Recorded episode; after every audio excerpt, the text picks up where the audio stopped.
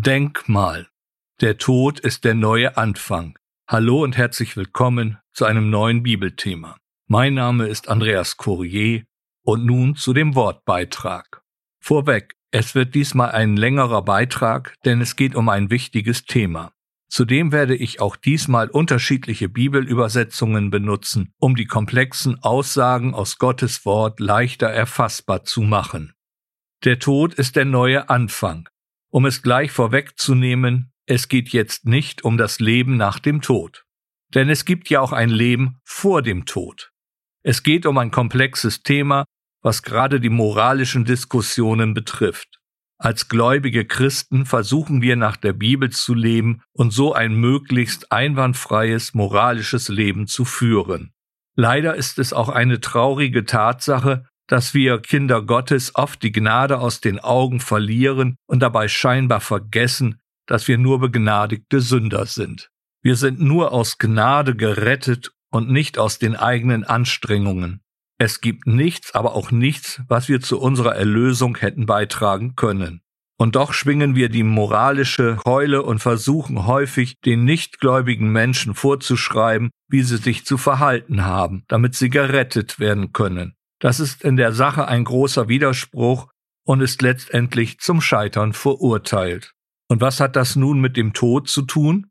Nun, bei dem Thema Sünde ist das Sterben im geistlichen Sinne ein ganz wichtiger Aspekt. Nun geht es los. Zunächst aus dem ersten Korintherbrief, Kapitel 6, die Verse 9 bis 11.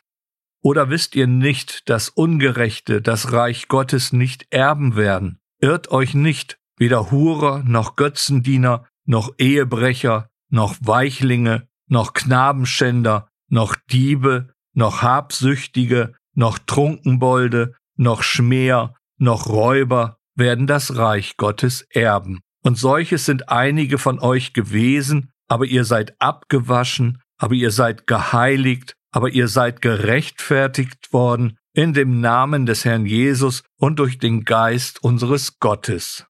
Die Verse 9 und 10 stellen einen Katalog dar über die Menschen, die dieses Verhalten an den Tag legen, sicherlich nicht gerettet und in das Reich Gottes gelangen werden. Sie leben gegen Gottes Anordnungen in ihren Sünden, in ihren Verfehlungen. Ihr Lohn wird der Tod sein, so nach dem Römerbrief Kapitel 6. Dazu hält uns hier der Apostel Paulus beziehungsweise der Heilige Geist einen Spiegel vor. Denn auch wir sind solche Menschen gewesen. Doch durch das Erlösungswerk des Herrn Jesus Christus sind wir nun geheiligt und gerechtfertigt. Das Erlösungswerk des Herrn Jesus Christus ist die eine Sache, die wir vor Augen haben müssen, und auf der anderen Seite das Thema Sünde. Ich könnte da ganz in die Tiefe gehen und bei Adam und Eva und ihrem Sündenfall anfangen, doch das würde den Rahmen des Themas sprengen.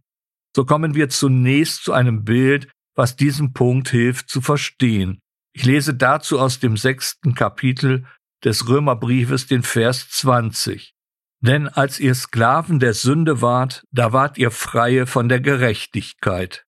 Das bestätigt die Aussage Jesu aus dem achten Kapitel des Johannesevangeliums, hier der Vers 34. Jesus antwortete ihnen, Amen, Amen. Ich sage euch, jeder, der die Sünde tut, ist der Sünde Sklave. Der Mensch kann nicht anders, denn er wird als Sünder geboren. Siehe, in Ungerechtigkeit bin ich geboren und in Sünde hat mich meine Mutter empfangen. Psalm 51, Vers 7. Dieser Vers macht deutlich, dass wir Menschen von Geburt an unter der Herrschaft der Sünde stehen, wir werden also als Sklaven der Sünde geboren. So ist auch zu verstehen, warum die bloße Aufforderung, etwas zu unterlassen, einen nicht von der Sünde befreit. Sie bleibt. Sie ist ein Teil des Seins. Anders gesagt, die Sünde ist nicht einfach nur eine Handlung, sondern sie ist Bestandteil der Identität des Menschen, es ist seine Lebenseinstellung. Das erklärt auch, warum im Alten Testament, im sogenannten Alten Bund, immer Tiere geopfert wurden, sie mussten stellvertretend für die Sünde des Menschen sterben. Nur ihr vergossenes Blut konnte dem Menschen von seiner Sünde reinwaschen aber nicht für immer, Bei jedem erneuten Fehltritt musste wieder ein Tier geopfert werden.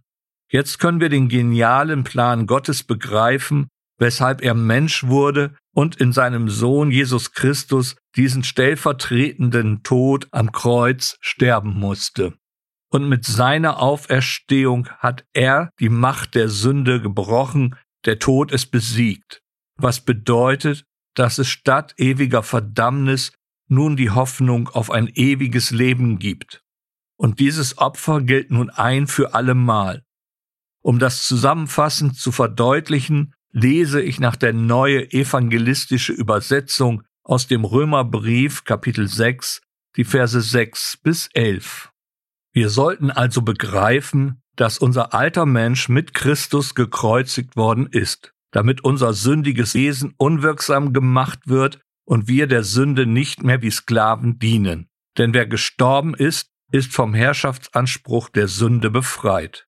Wir sollten also begreifen, dass unser alter Mensch mit Christus gekreuzigt worden ist, damit unser sündiges Wesen unwirksam gemacht wird und wir der Sünde nicht mehr wie Sklaven dienen. Denn wer gestorben ist, ist vom Herrschaftsanspruch der Sünde befreit. Wenn wir nun mit Christus gestorben sind, vertrauen wir darauf, dass wir auch mit ihm leben werden. Wir wissen ja, dass Christus von den Toten auferweckt wurde und nie mehr stirbt. Der Tod hat keine Gewalt mehr über ihn. Denn sein Sterben war ein Sterben für die Sünde und zwar ein für allemal. Aber sein Leben ist ein Leben für Gott. Auch ihr sollt von dieser Tatsache ausgehen, dass ihr für die Sünde tot seid, aber in Jesus Christus für Gott lebt. Das ist ein sehr wichtiger und zentraler Punkt. Dazu noch ein Abschnitt aus dem Titusbrief, Kapitel 3, die Verse 4 bis 7. Ich lese diese Verse aus der Menge Bibel.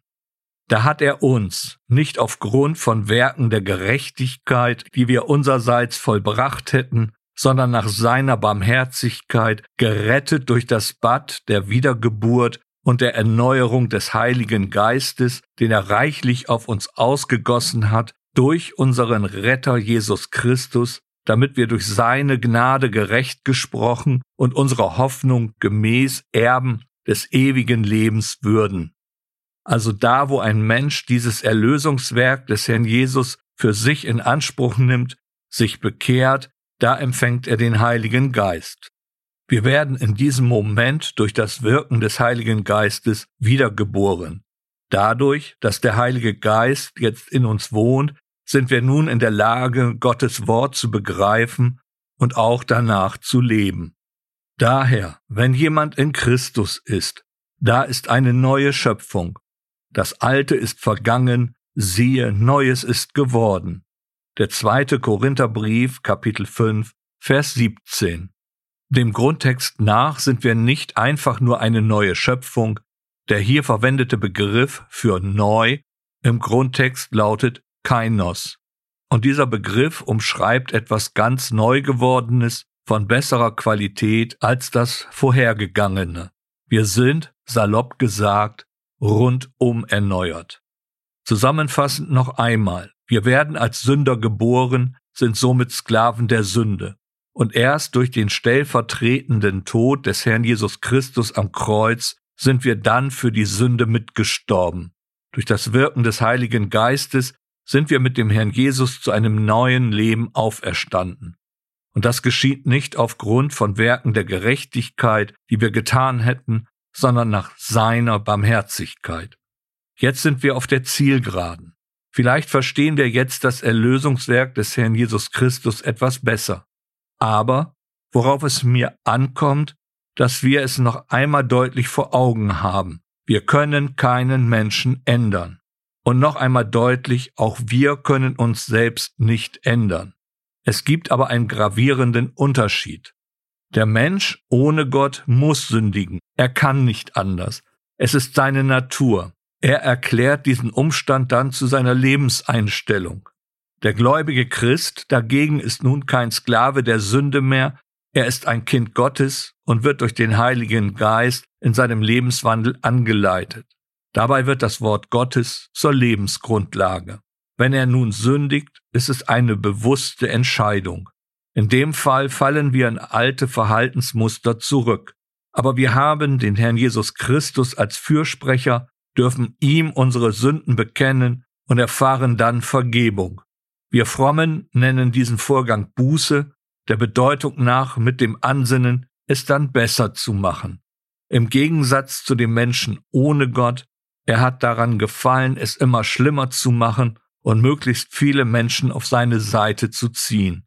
Das ist das Verderbenswerk des Satans. Der Tod ist der neue Anfang. Das dürfen wir jetzt im Hinterkopf haben. Und wenn es um das Thema der Sünde geht, sei es nun der Suchtmittelmissbrauch, sei es ein ethisch verwerflicher Lebenswandel oder die Verhaltensweise von dem lesbisch, schwul, bisexuell und transgender empfindenden Menschen, wir werden sie nicht ändern können. Ebenso wenig werden wir sie dann mit moralischen Vorwürfen erreichen. Ihre Handlungen sind in ihren Augen sowieso nicht verwerflich. Sie können sich nur ändern lassen, wenn sie bereit sind, sich dem stellvertretenden Sterben Jesu einzulassen und sich von dem Heiligen Geist erneuern zu lassen. Ja, es ist richtig und wichtig, die Sünde beim Namen zu nennen, aber dann, wenn es angebracht ist und als Einladung in die Nachfolge Jesu. Eine moralische Keule ist in diesem Fall unangebracht bedenken wir, dass wir nur einladen können. Die Entscheidung für den Herrn Jesus Christus muss jeder Mensch für sich persönlich treffen. Das kann ihn niemand abnehmen.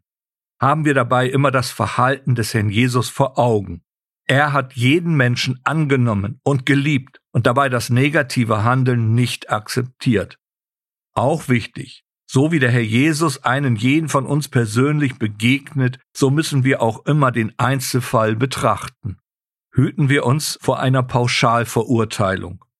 Darum gilt der Grundsatz, den Sünder lieben, aber die Sünde ablehnen. Dabei ist der Dialog, der Austausch wichtig. Alles hat seine Vorgeschichte und in einem aufrichtigen Gespräch öffnen wir den Weg zu dem Herrn Jesus Christus. Vergessen wir dabei nicht, wir sind nur begnadigte Sünder, es bringt nichts, den Superheiligen zu mimen. Der ehrliche Umgang miteinander ist die beste Basis des Gesprächs. Statt zu verurteilen, was uns sowieso nicht zusteht, ist es besser, unser Gegenüber unter den Segen Gottes zu stellen. Die beste Hilfe ist immer noch unser Gebet, unsere Fürbitte. Dabei wollen wir auch Acht haben auf die Leitung und Führung durch den Heiligen Geist. Es ist zudem hilfreich, über ein gewisses Bibelwissen zu verfügen. Das ist zum Schluss noch ein ganz wichtiger Punkt, wir sollten unsere Argumentation anhand der Bibel führen, denn sie ist die absolute Wahrheit und Gottes Reden zu den Menschen. Auch wenn es paradox klingt, eventuell begreifen wir aufs Neue, der Tod ist der neue Anfang. Deshalb ist mein Schlusswort aus dem Römerbrief, Kapitel 6, noch einmal der Vers 11. Auch ihr sollt von dieser Tatsache ausgehen, dass ihr für die Sünde tot seid aber in Jesus Christus für Gott lebt. Amen.